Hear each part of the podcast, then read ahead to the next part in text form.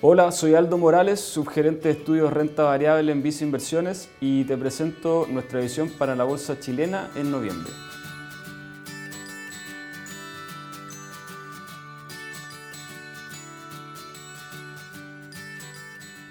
Octubre fue un mes bastante complicado para la bolsa chilena que registró una fuerte caída de 6,2% en pesos y de 6,7% en dólares en un contexto de alta incertidumbre relacionado principalmente a la discusión sobre un potencial cuarto retiro de fondos previsionales, la que se vio reflejada a través de la fuerte alza observada en las tasas de interés en el mercado local. La caída del IPSA en octubre podría haber sido mayor si se excluye SQMB, que fue la única compañía con retorno positivo en el mes, siendo a la vez la que tiene mayor peso en el índice, representando cerca de 19% del IPSA. Por otro lado, el contexto regional tampoco fue favorable en octubre, donde el índice MSCI Latinoamérica registró una caída de 5,3% en dólares, viéndose nuevamente arrastrado por Brasil, que registra una corrección de más de 20% solo en los últimos dos meses, sumado a una fuerte depreciación del real en medio de la incertidumbre respecto a la evolución del déficit fiscal, luego de que el gobierno anunciara un importante plan de aumento en el gasto previo a las elecciones del próximo año. Por el lado positivo, el precio del cobre rebotó fuertemente en el mes, registrando un alza de 6,8% hasta 4,36 dólares la libra, revirtiendo gran parte de la caída observada en septiembre, principalmente por el bajo nivel de inventarios a nivel global, a lo que se sumó una menor percepción de riesgo en China, que fue un factor relevante para la caída que se había observado en septiembre. Las actuales presiones inflacionarias, sumado a la discusión sobre un potencial retiro adicional de fondos previsionales, están teniendo impactos relevantes en las tasas de interés. El BCP10 pasó de 4,8% al cierre de agosto hasta un máximo de 6,8% a mediados de octubre, nivel que no se veía desde el año 2011. El BCP10 es una de las métricas más importantes a la hora de evaluar el atractivo de la bolsa local porque se usa como tasa libre de riesgo. Por lo tanto, tiene un impacto directo el atractivo de la bolsa respecto a la renta fija y además en el cálculo de la tasa de descuento para valorar empresas chilenas. Uno de los sectores más perjudicados por el alza de tasas es el sector de centros comerciales, dado que en general lo que se hace es comparar la rentabilidad implícita o cap rate respecto de la tasa libre de riesgo. A nivel de flujos, las AFP registraron ventas netas por 59,9 millones de dólares en septiembre, que es el último mes publicado, acumulando ventas por 782 millones de dólares en 2021. En tanto, la exposición a renta variable volvió a disminuir hasta 6,6% del total de activos bajo administración, nivel mínimo desde octubre de 2020.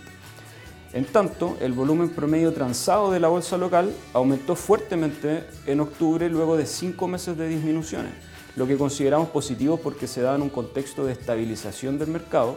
donde la recuperación de corto plazo ha venido acompañada de un aumento en el volumen transado. Hacia el cierre de octubre se inició una nueva temporada de resultados corporativos correspondientes al tercer trimestre de 2021, la que se va a extender hasta el 25 de noviembre.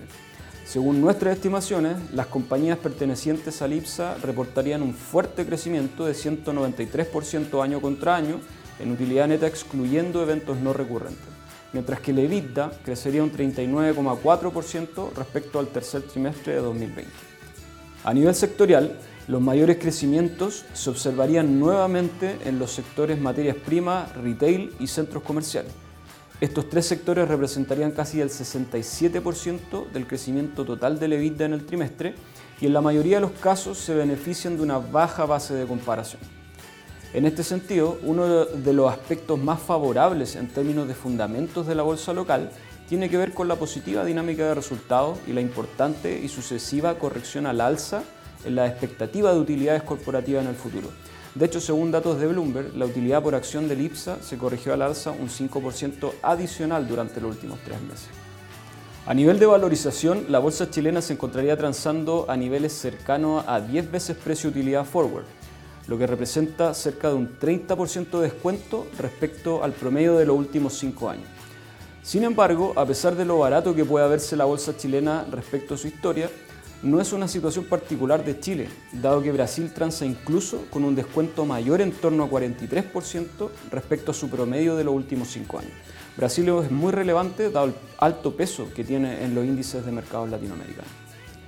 De cara a noviembre esperamos un aumento importante en la volatilidad, dado que enfrentaremos un pic de incertidumbre en relación al frente político regulatorio,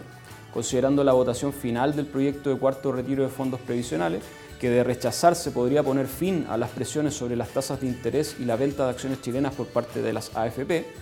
a lo que se suman los resultados de las elecciones presidenciales y parlamentarias, donde según la lectura que haga el mercado, se podrían generar sobre reacciones de corto plazo. En este sentido, seguimos cautos en renta variable local y creemos que el atractivo de la bolsa depende del horizonte de inversión de cada cliente. Estamos realizando cambios en nuestras carteras recomendadas, destacando el ingreso de Enel Américas, la disminución de ponderación de Andina B y la salida de Enel Chile. Incluimos Enel Américas en la cuarta posición de nuestra cartera Vice 5, destacando su atractiva diversificación regional, positivos resultados de corto plazo, sólida posición financiera y alto peso en los índices. A nivel táctico, el ingreso de Enel Américas responde a que esperamos un aumento importante en la volatilidad de la bolsa chilena en el corto plazo ante la incertidumbre respecto a la lectura que se haga de los resultados de las elecciones presidenciales y parlamentarias. En ese contexto creemos que es necesario hacer una gestión activa de los principales riesgos, por lo que en el Américas provee una mayor diversificación fuera de Chile. Por otro lado, disminuimos exposición a Andina B, que baja desde la cuarta posición de nuestra cartera Vice 5 a la novena posición de nuestra cartera Vice 10, luego de un 1,9% de exceso de retorno sobre el IPSA desde su incorporación el 3 de marzo de este año. Por último, retiramos en el Chile para mantener el peso relativo del sector eléctrico, donde ya tenemos una alta exposición a través de AES Andes. En Enel Chile decidimos acotar pérdidas, a pesar de que seguimos viendo un importante atractivo a nivel de fundamento y valorización, pero creemos que la compañía no tiene muchos catalizadores en el corto plazo. Finalmente, si quieres saber más sobre nuestras recomendaciones, te invitamos a suscribirte a Invertir es Simple by Visa Inversiones en Spotify y YouTube.